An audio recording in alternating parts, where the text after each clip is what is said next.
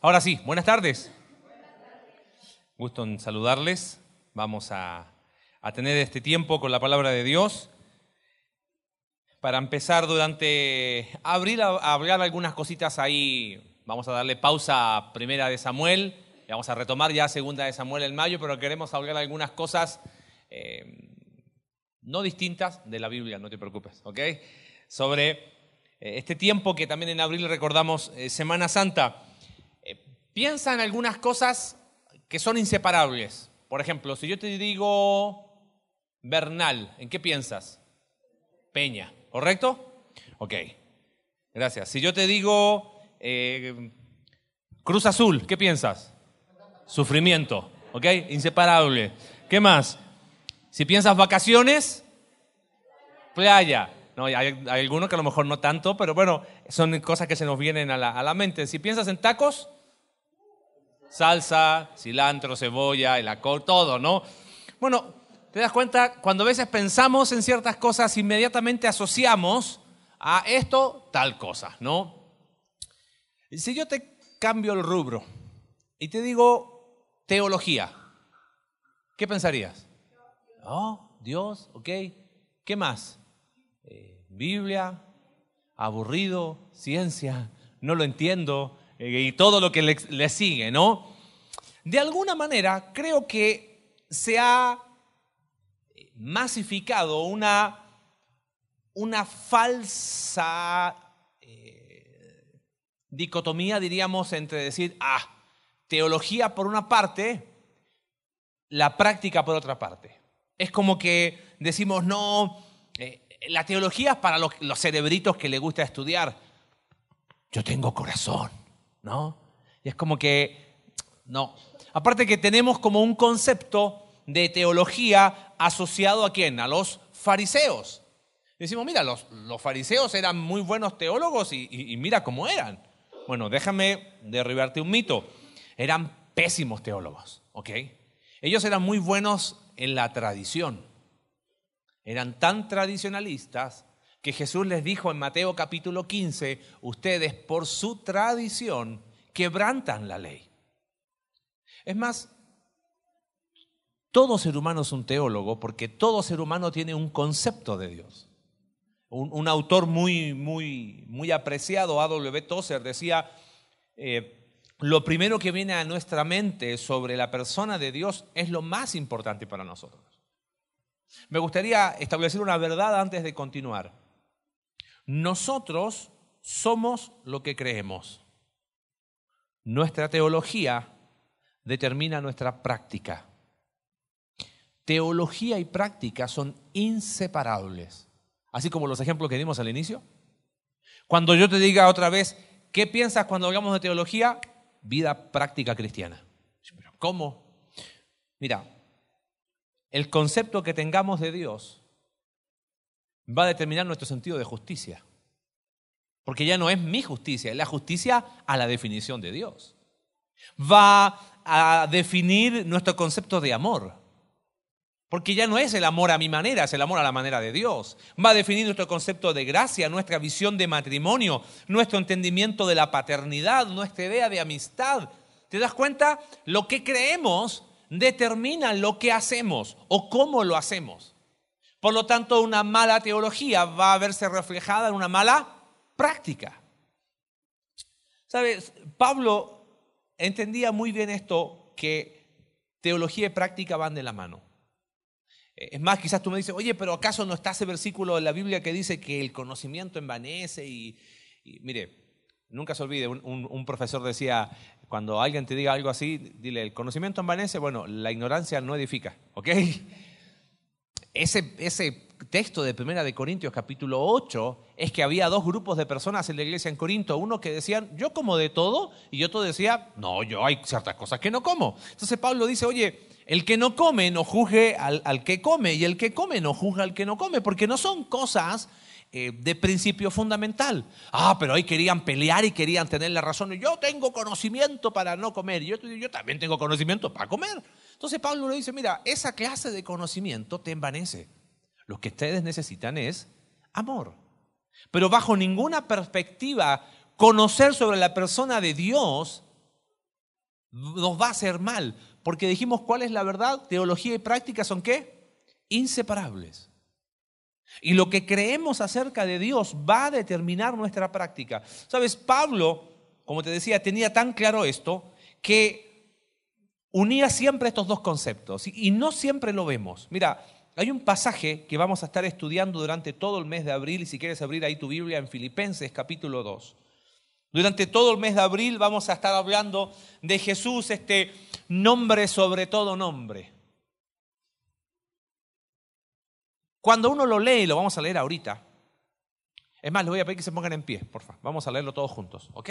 Vamos a hacer algo distinto hoy. Creo que hay mucho de solemnidad en este pasaje. Y lo vamos a leer juntos, va a estar proyectado si no tienes Biblia, pero me gustaría que lo leamos todos juntos, Filipenses capítulo 2, versos 5 al 11. Dice así, haya pues en vosotros este sentir que hubo también en Cristo Jesús, el cual, siendo en forma de Dios, no estimó el ser igual a Dios como cosa a que aferrarse, sino que se despojó a sí mismo tomando forma de siervo, hecho semejante a los hombres, y estando en la condición de hombre, se humilló a sí mismo, haciéndose obediente hasta la muerte y muerte de cruz. Por lo cual Dios también le exaltó hasta lo sumo y le dio un nombre que es sobre todo nombre, para que en el nombre de Jesús se doble toda rodilla de los que estén en los cielos y en la tierra y debajo de la tierra, y toda lengua confiese que Jesucristo es el Señor, para gloria de Dios Padre. Señor, en esta tarde, háblanos a nuestro corazón. Te lo pedimos, por favor, en el nombre de Jesús. Amén. Pueden tomar su asiento, por favor. Este pasaje lleno de riqueza teológica no está aislado de la práctica, de, una, de un contexto práctico. Entonces hoy me gustaría que veamos el versículo inicial para después ver por qué razón Pablo toma este concepto. Y vamos a ver solamente la primera parte de esta declaración. Fíjate, la exhortación es muy clara. Verso 5 dice, haya pues en vosotros este sentir que hubo también en Cristo Jesús.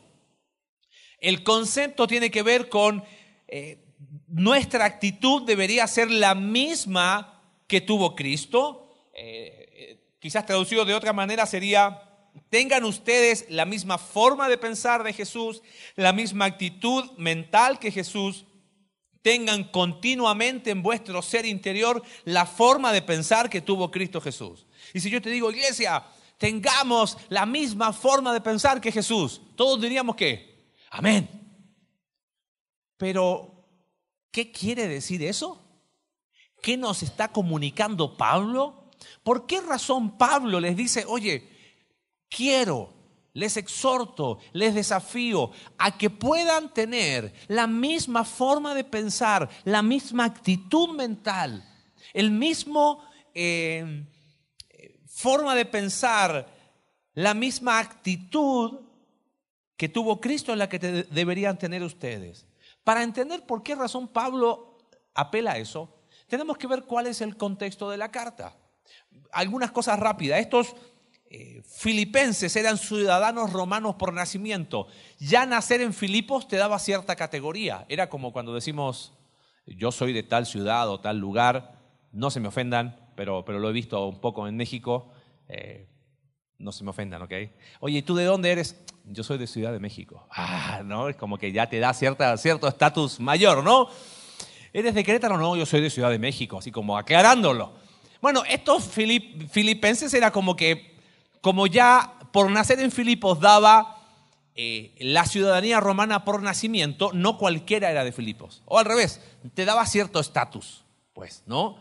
Eh, Pablo escribe esta carta lleno de gratitud, esta iglesia le había mandado una ofrenda a Pablo y Pablo desde la prisión en Roma escribe una carta llena de gratitud, gracias por ser parte, animándoles, etc. Se habla mucho que esta es la carta del gozo porque Pablo, a pesar de estar en prisión, repite constantemente la palabra gozo. Sin embargo, hay un tema que es más profundo aún. Fíjate rápido qué cosas, el concepto que se repite. Capítulo 1 Verso 27. Después de alabarles y de hablarles con mucho aprecio, oro por ustedes, mira lo que les dice. Solamente que os comportéis como es digno del Evangelio de Cristo, para que sea que vaya a veros o que esté ausente, oiga de vosotros que estáis firmes, y ahí está el primer concepto, en un mismo espíritu, combatiendo unánimes. Esa expresión unánimes es una misma alma por el Evangelio. O sea, Filipenses está todo bien con ustedes, solamente. ¿Viste? Cuando alguien dice solamente, agárrate, ¿no? Porque algo viene. Que se mantengan en ese mismo espíritu, una misma alma en el Evangelio. ¿Ok? Fíjate, capítulo 2. Mira el énfasis.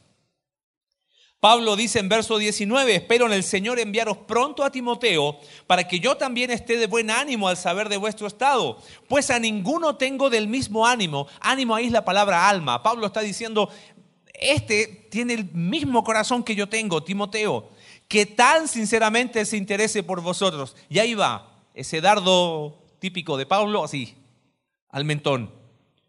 Porque todos buscan lo suyo propio, no lo que es de Cristo. Le envío a Timoteo, sabes que él tiene el mismo corazón que yo, para que, porque se interesa, o sea, está, se preocupa desinteresadamente por ustedes, porque en realidad todos están buscando lo suyo propio. ¿Qué había dicho en el capítulo 1? Un mismo sentir, un mismo espíritu. Cada uno está buscando lo suyo propio. Capítulo 3, fíjate otra vez el mismo concepto. Pablo está hablando que él no, no ha alcanzado la madurez todavía, que está en el camino, por eso él prosigue, prosigo a la meta, no, no me siento ya, no me siento que estoy del otro lado. Entonces le dice, verso 15, Así que todos los que somos maduros, estamos en ese proceso, esto mismo sintamos, el, el, no creernos que ya estamos del otro lado, sino que Dios sigue trabajando en nosotros. Dice, y si otra cosa sentís, esto también os lo, revelará Dios. Pero en aquello a que hemos llegado, sigamos una misma regla, sintamos una misma cosa. ¿Qué te llama la atención hasta ahora? En cada capítulo el énfasis es unidad. Sentir algo, pero que va más allá de un sentimiento. Y llega el capítulo 4, y como, como era Pablo, sin mucha vuelta, ya tiene que decir ciertas cosas con nombre y apellido. Capítulo 1. Hay una teología, o sea, una forma, los que estudian las epístolas de Pablo dicen que Pablo era especialista en levantarte y cuando estabas arriba, ¡pum!, te daba donde dolía, ¿ok? Así que, verso 1, capítulo 4, hermanos míos, amados y deseados, gozo y corona mía, estad así firmes. ¡Ah, qué bien! Capítulo 2, verso 2, ruego a Evodia y Sintique que sean de un mismo sentir en el Señor. Evidentemente había dos personas que estaban teniendo problemas. Y después de decirle, sí, corona mía, amado mío, hey, Arbodia, Sintique, ya está. Necesitan tener ese mismo sentir en el Señor.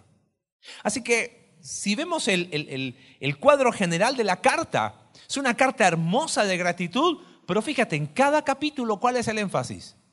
Unidad. ¿Pero por qué razón? Entonces vamos ahora más microscópicamente.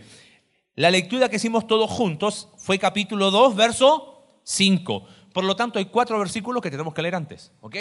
Fíjate, verso 1.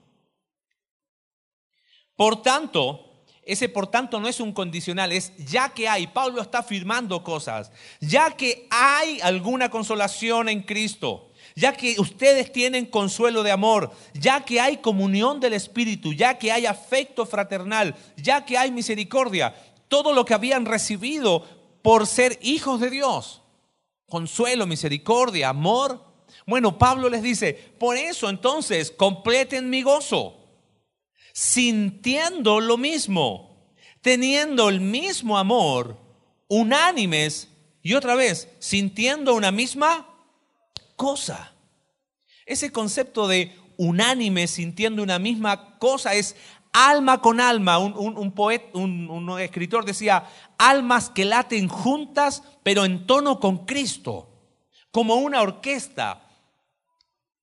No todos tocan lo mismo, pero son capaces de sonar como una sola cosa. ¿Entiendes? Eso está diciendo Pablo. Es interesante que si tú vuelves, seguimos la lectura, es como que hasta ahí va todo bien, pero ahora, versículo 3 y 4. Nada hagáis por contienda o por vanagloria. Nosotros relacionamos contienda a pelea, pero contienda tiene que ver con esperar algo a cambio, hacer algo para recibir algo a cambio. Y no me refiero solamente a algo monetario. Muchas veces hacemos algo para qué? Para ser reconocido, para que nos den las gracias, para que, bueno, ¿y, las gracias qué pasó? Y no tenemos que irnos muy lejos. ¿Nos pasa dónde? En el hogar, ¿no? Que llegamos cansados y obviamente no pasa en nuestras familias después de largas horas de trabajo y la esposa te está recibiendo con la lista de las cosas pendientes, ¿no? Entonces, la reacción, ¿cuál es? Oh, esposa amada, ¿no? ¿Qué onda? O sea, voy, me sacrifico hoy. Y Pablo dice, nada hagáis por contienda, ni por vanagloria, como para jactarse. Es más, dice, algo vacío. Antes bien, con humildad, estimen a los demás como superiores a sí mismos. ¿Qué te está diciendo eso? Como que esta iglesia que, que, no estaba mal, había ciertas cositas que no estaban tan bien. Es más, dice, no mirando cada uno por lo suyo propio. ¿Te acuerdas que había dicho de Timoteo? Este es el único que se interesa por quién? Por lo de los otros, porque todos están buscando su propio bien. No mirando cada uno por lo suyo propio, sino cada cual también por lo de los otros. En ese contexto, Pablo les dice, ¿sabes qué? Tienen que dejar de mirarse entre ustedes. Tenemos que tener la mente de Cristo si pudiésemos colocarle nombre a los problemas que tenían estos filipenses, es que probablemente había disputas personales por reconocimiento. Nada hagáis por, ay, pues yo hago esto, ¿y, por qué está aquí? ¿Y por qué acá? Pero yo soy mejor, ¿y por qué está el otro? ¿Y por qué está la otra si yo soy mejor en esto? Y ahí, y Pablo le tiene que decir de ahí, Evodia que ya está. Basta, todo indica que había celos. Todo indica que había egoísmo, ¿o no? ¿Qué, palabra podemos decir a eh, no mirando cada uno por lo suyo propio? ¿Qué estaban haciendo? Bueno, velo por lo mío y el resto que Dios te bendiga. ¿Y acaso eso no es una realidad en nosotros? Sí, me aseguro yo y el resto oraré por ti. nos brota el egoísmo y nos brota en, en el hogar, lamentablemente. ¿Qué más uno puede ver en este pasaje, estimando a los demás como superiores? es que se creían superiores a los otros. Ahora piensa esto. Hey, un mismo sentir, un mismo sentir. Nada hagáis por contienda. No te creas superior. Y ojo, yo creo que nosotros no lo verbalizamos, pero en el fondo del corazón sí nos sentimos superiores. Cuando vemos a alguien, no lo decimos, no lo hacemos. Hay una discusión, entre hijos, entre padres, esposos. Y la forma de ganarla en mi corazón es, ok, está bien, pero por dentro digo, pero igual yo soy superior. Probablemente no se soportaban mucho. Y cuando uno se cree superior, exagera los defectos de los otros, minimiza los propios defectos, minimiza las virtudes de los otros y maximiza las propias virtudes. Eso hace un corazón egoísta. ¿Sabes qué más uno puede ver en este contexto de este, de este profundo ah, pasaje teológico? Yo percibo que había gente que estaba golpeando la mesa y estaba reclamando derechos. Ey, yo tengo derecho, ¿eh? Yo tengo derecho a... No sé qué pasaba en la iglesia. Pero empezó la armonía, la sinfonía empezó a desafinar, porque en vez de seguir todos la misma partitura, cada uno quiso tocar lo que se le dio la gana. ¿Cómo sonaría una orquesta así? Pésimo. Y bueno, pues yo soy superior. Es más, tú no sabes quién soy yo. Ah, y el otro, tú no sabes quién soy yo. Y ahí se iban. Entonces Pablo en todo ese contexto, con personas que estaban reclamando derechos, Pablo les dice, ustedes necesitan tener esta misma mente que tuvo Cristo. Ahora, ¿te acuerdas que hablábamos en primera de Samuel? Somos todos Saúl. Yo leyendo ese pasaje digo, somos todos qué? Filipenses. en el trabajo a veces nos comportamos así. Es más, no vayamos muy lejos. En el hogar nos comportamos así. Con la persona que deberíamos tener la mayor confianza, nos comportamos de esa manera y competimos y, reclamamos derecho y, las conversaciones en las noches son por las promesas no cumplidas, por las quejas, por los reclamos. La dinámica entre hermanos es que no se matan porque si no se van a la cárcel, ¿no? Pero ahí van y es la tercera guerra mundial una pelea entre hermanos. Y, ni hablar de a veces entre padres y hijos, más que dos corazones que laten juntos, es que este niño es un mal agradecido, y el niño, eh, sí, pero mi papá me saca en cara las cosas, y ahí va. Es más, fíjate verso 2, completen mi gozo sintiendo lo mismo, teniendo el mismo amor. Puedes decir eso, yo tengo amigos con el que tengo el mismo corazón. No, yo soy solo. ¿Ves? Somos filipenses. No estamos muy lejos, lamentablemente, de esa realidad. Ahora, en ese contexto viene Pablo y dice, ¿sabes qué necesitan? Necesitan tener la misma mente, la misma actitud que tuvo Cristo. ¿Qué dijimos al inicio? Teología y práctica son qué? Inseparables. Quizás uno podría decir, oye, pero no era más práctico decir, oye, bro, ya está, pídele perdón, perdónense, listo, ya se acabó. No, porque eso es maquillar algo por arriba. Pablo va a lo profundo para buscar transformar el corazón. Y aquí está la idea central que te quiero transmitir. Oye, ¿por qué Pablo la complicó tanto? Haya pues en vosotros este sentir que hubo en Cristo Jesús, el cual siendo en forma de Dios no estimó, como que me confunde. Bueno, ya sabes cuál es el contexto. Acá está la, la verdad que quiero transmitirte. Cristo es más que nuestro Salvador, en nuestro punto de referencia. Cristo es más que nuestro Salvador. Es el punto de referencia. Dicho de otra manera, lo que hablamos o lo que habla Pablo en este pasaje es la encarnación de Cristo. Dios se hace hombre. Y la encarnación de Cristo no solamente tiene que ver con nuestra salvación, sino que nos da la clave para resolver problemas interpersonales. Eso es lo que estaba pasando en la iglesia de Filipos. Había conflictos entre ellos. Y Pablo no tiene la mejor idea que, que con teología cambiar su práctica, ¿entiendes? Porque si no, nos volvemos por encima de la superficie. Ay, ¿qué tengo que hacer? No, da, dile perdón, nunca más, un abrazo. ¿Hasta cuándo? Hasta el otro día. Pero no, no cambia mi forma de pensar. Entonces Pablo dice, hay que transformar esa forma de pensar. Tenemos que tener la mente, la actitud que tuvo Cristo. Y si decimos que Cristo es más que nuestro Salvador, es nuestro punto de referencia y que la mente, la actitud que tuvo Cristo es la clave, es la llave que nos ayuda a resolver conflictos. ¿Qué nos enseña este pasaje sobre Cristo? Mira, las verdades hoy son muy simples, pero son muy profundas. Yo te pido que con el mayor reverencia posible vamos a meternos en este pasaje. Fíjate, primer verdad, tengan esta actitud que también tuvo Cristo Jesús. Verso 6. El cual, siendo en forma de Dios. Ese versículo, la palabra forma tiene que ver con esencia.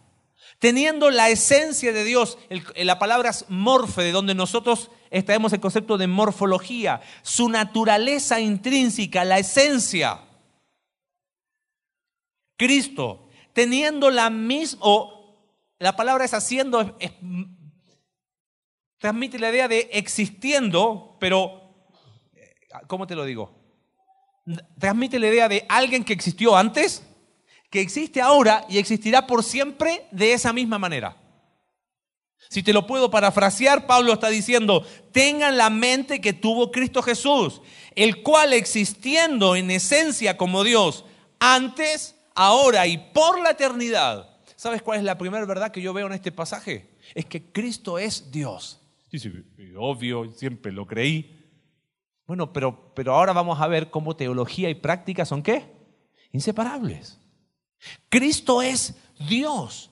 Mira, a veces tenemos, si yo te dijera, mira, escucha esta frase, Cristo fue un hombre sin pecado, su andar sin pecado en la tierra hizo que el Padre lo considerara, lo considerara como Dios. Amén. Suena lindo.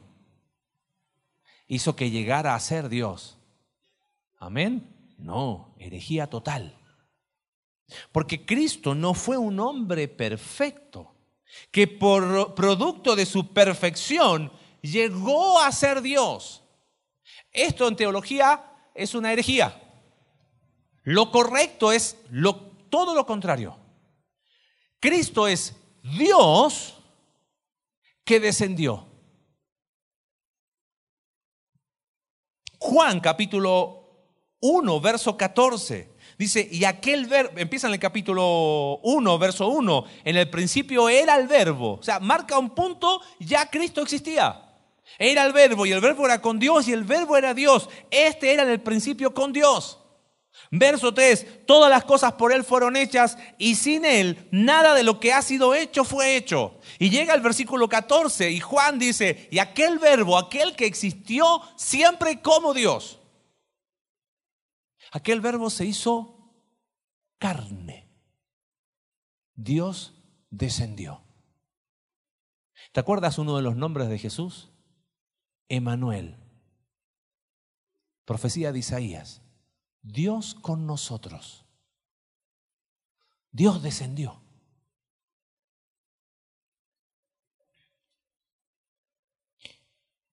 Hay un pasaje que uno dice no tiene nada que ver con, con esto en sí, pero nos muestra una verdad.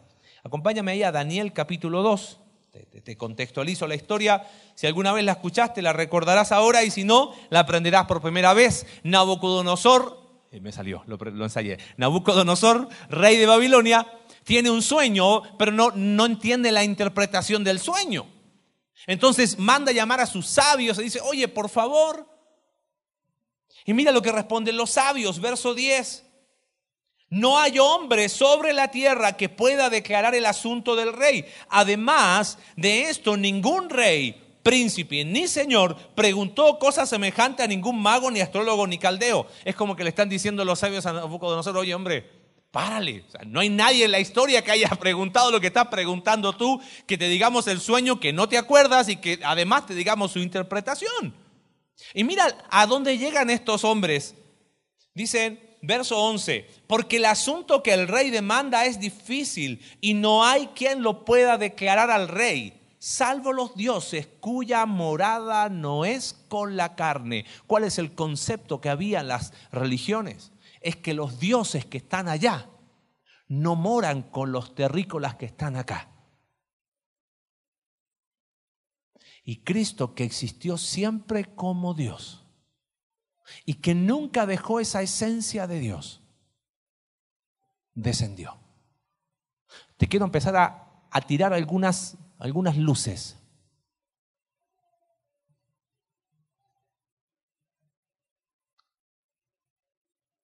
El único que podría considerarse alguien superior, ¿quién es?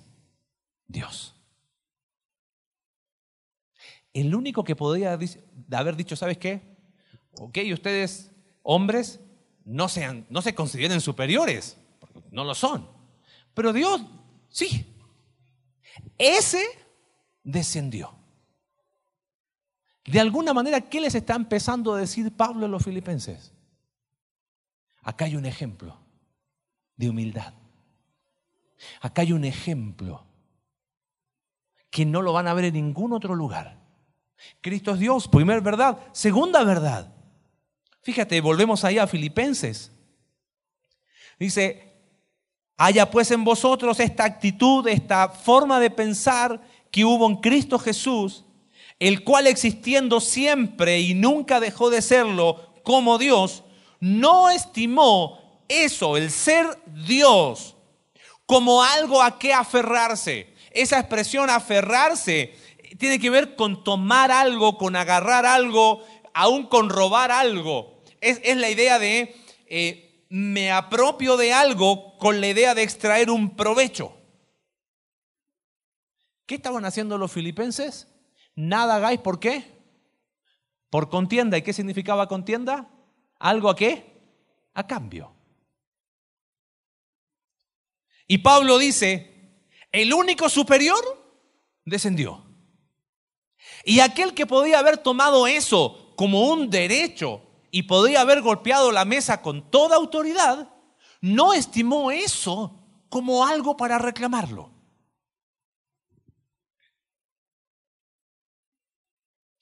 Un hombre escribió algo así respecto a Jesús, respecto a la deidad de, Cristo. Él siempre la tuvo, no la envidió, no la necesitaba porque era suya desde la eternidad. No se aprovechó de ella, sino que voluntariamente se vació. ¿Te lo puedo expresar en otras palabras?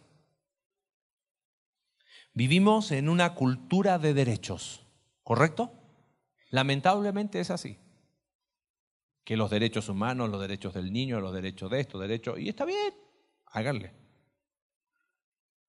Pero nosotros hacemos exactamente lo mismo. Reclamamos qué?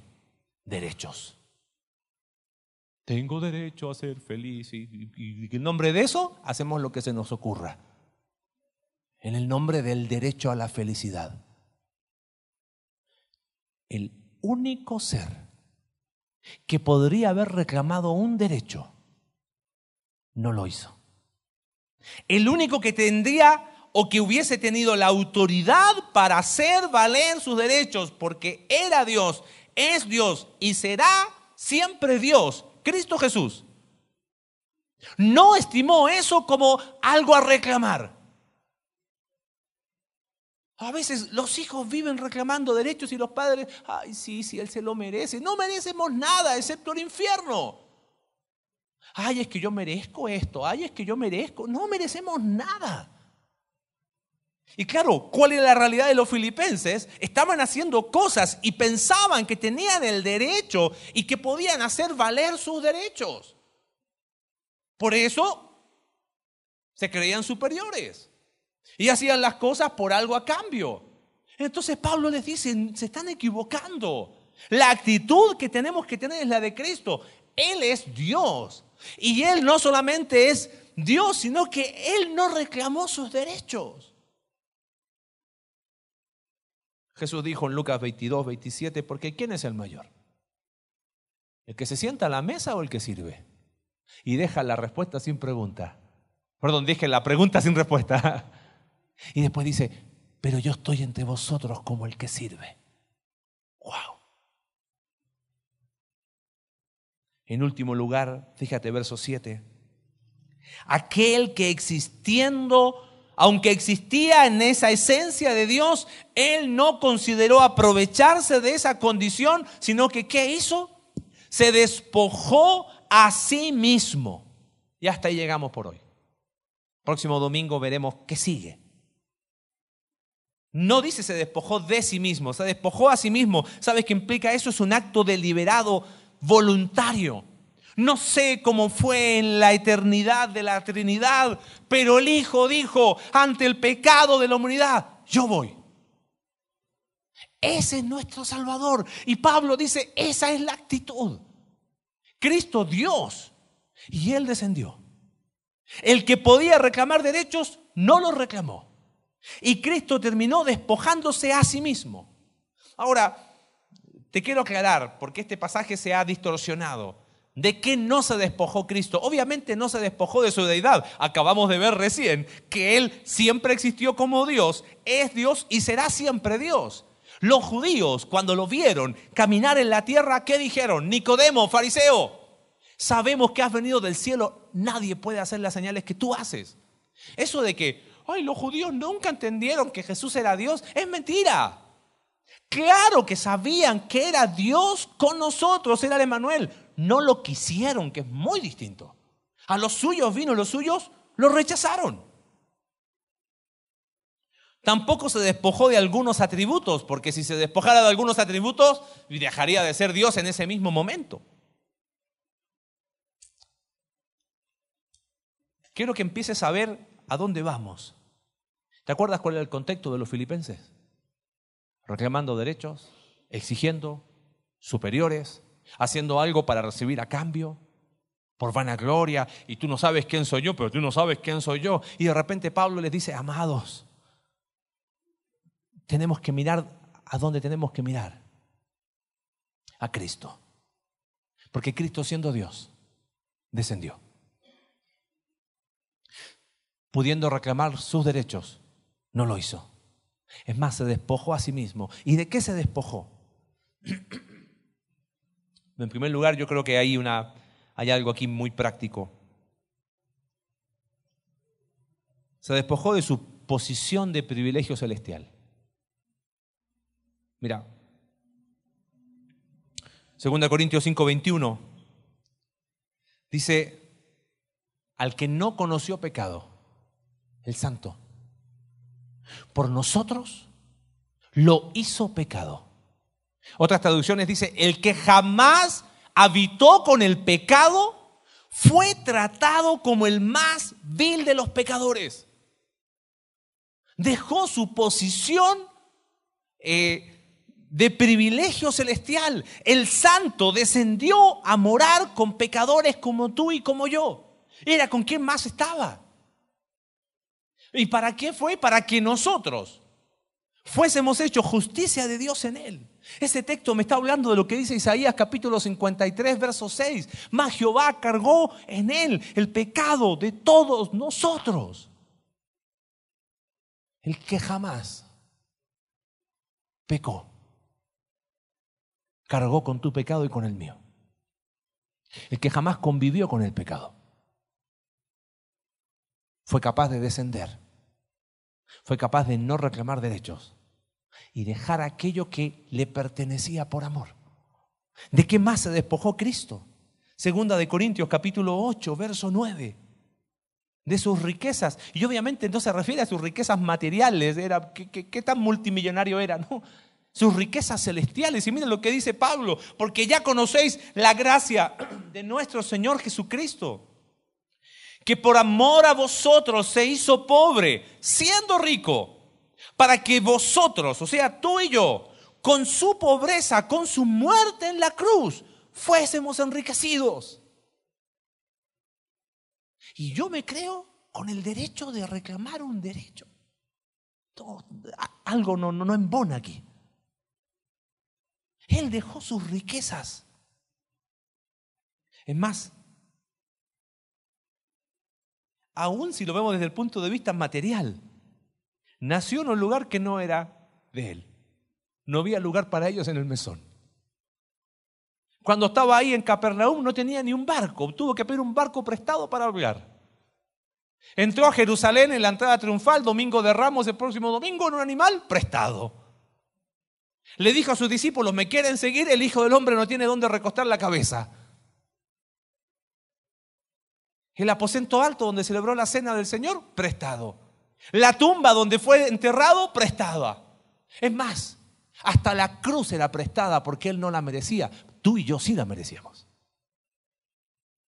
Es que Él dejó esas riquezas para hacerse pobre, hacerse hombre y en esa riqueza, en esa pobreza, tú y yo ser enriquecidos. ¿De qué más se despojó Cristo?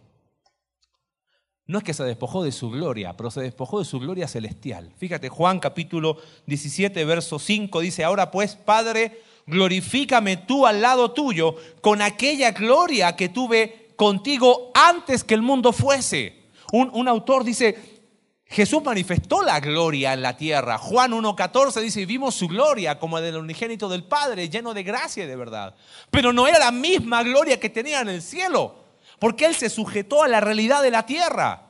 Es como que el, dueño de una cancha de fútbol entrar a jugar se tiene que someter a las reglas del juego. Un, un, uh, autor dice, Dios cuando descendió a morar con los hombres se puso el overol de trabajo. Nadie vio quién era. Sus señales hablaban por él. Y en el monte de la transfiguración, como que se bajó un poquito el cierre y mostró su gloria.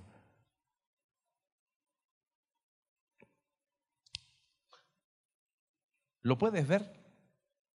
¿Puedes ver a dónde nos estamos yendo? Sabes, Cristo nunca tuvo dudas sobre quién era. Él era Dios. Siempre existió como Dios. Por lo tanto, no tuvo problemas en decir, ay, es que, oye, yo sé quién soy, yo soy Dios. No voy a reclamar derechos. ¿Ok? Si el costo es despojo, ahí estoy.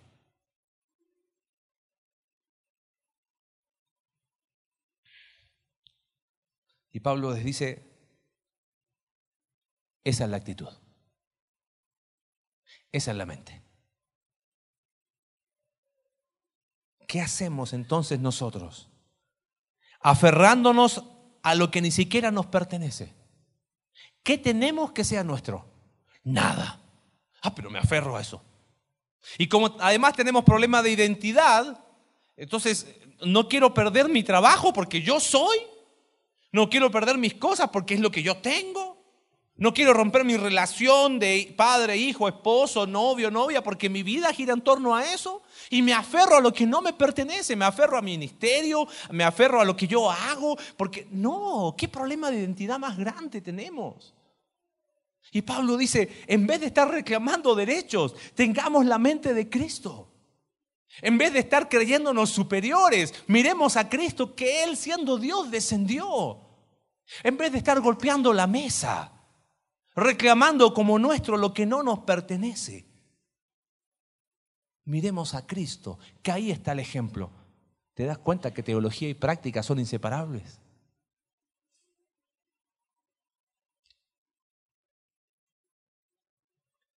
Decimos así, ok, está bien. Yo voy a dar el primer paso. O yo voy a dar todos los pasos que quiera. Pero que él o ella dé el primer paso. Y yo, yo lo perdono, no hay problema, pero que venga a pedirme primero perdón. ¿Te das cuenta? Somos iguales que los filipenses. Igual que los filipenses, igual. Yo soy igual que los filipenses. Y pienso que merezco. Y en la cultura del merecimiento, pensamos que merecemos algo y no merecemos nada. Y creemos que podemos exigir y no debemos exigir nada. Hoy la invitación, empezando esta serie de Jesús, nombre sobre todo nombre, es mirar a Cristo y decir, Señor, ¿qué mal estoy haciendo? Pensando que yo puedo, puedo exigir, puedo reclamar, porque es lo que me merezco. Amado, lo único que merecemos tiene un solo nombre, se llama infierno. La gracia de Cristo nos da todo lo demás.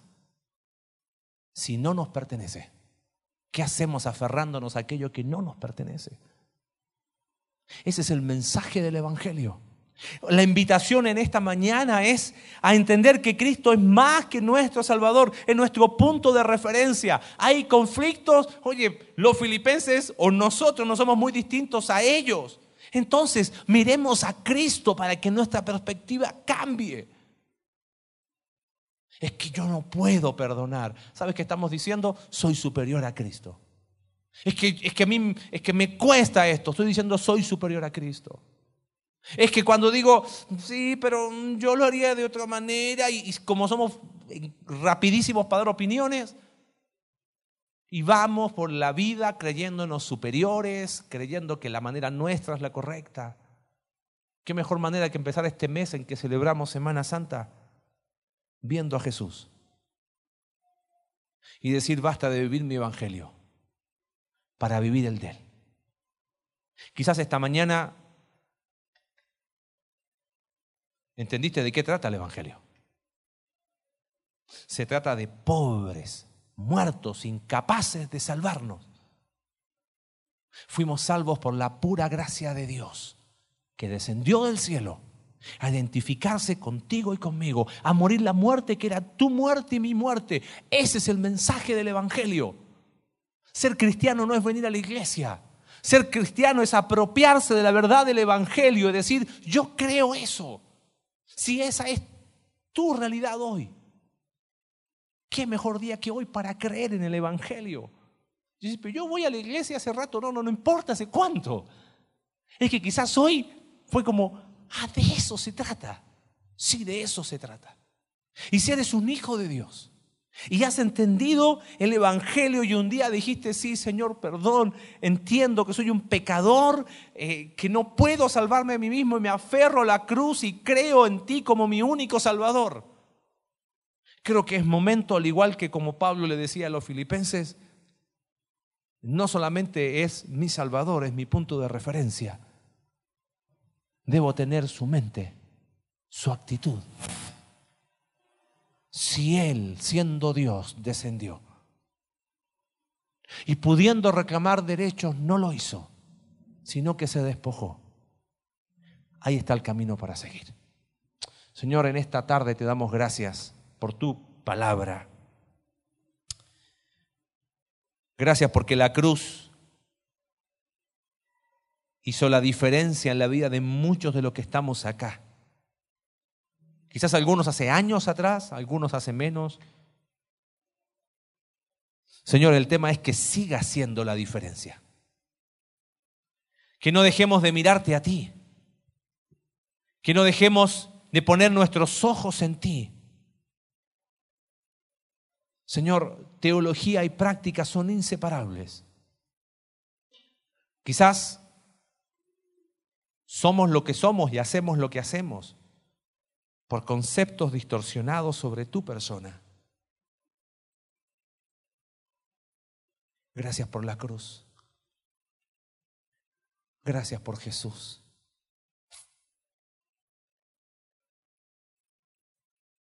Señor, ayúdanos a caminar ese sendero. Y que el Evangelio sea una realidad cada día en nuestra vida. Cada día. Oramos en el nombre de Jesús. Amén.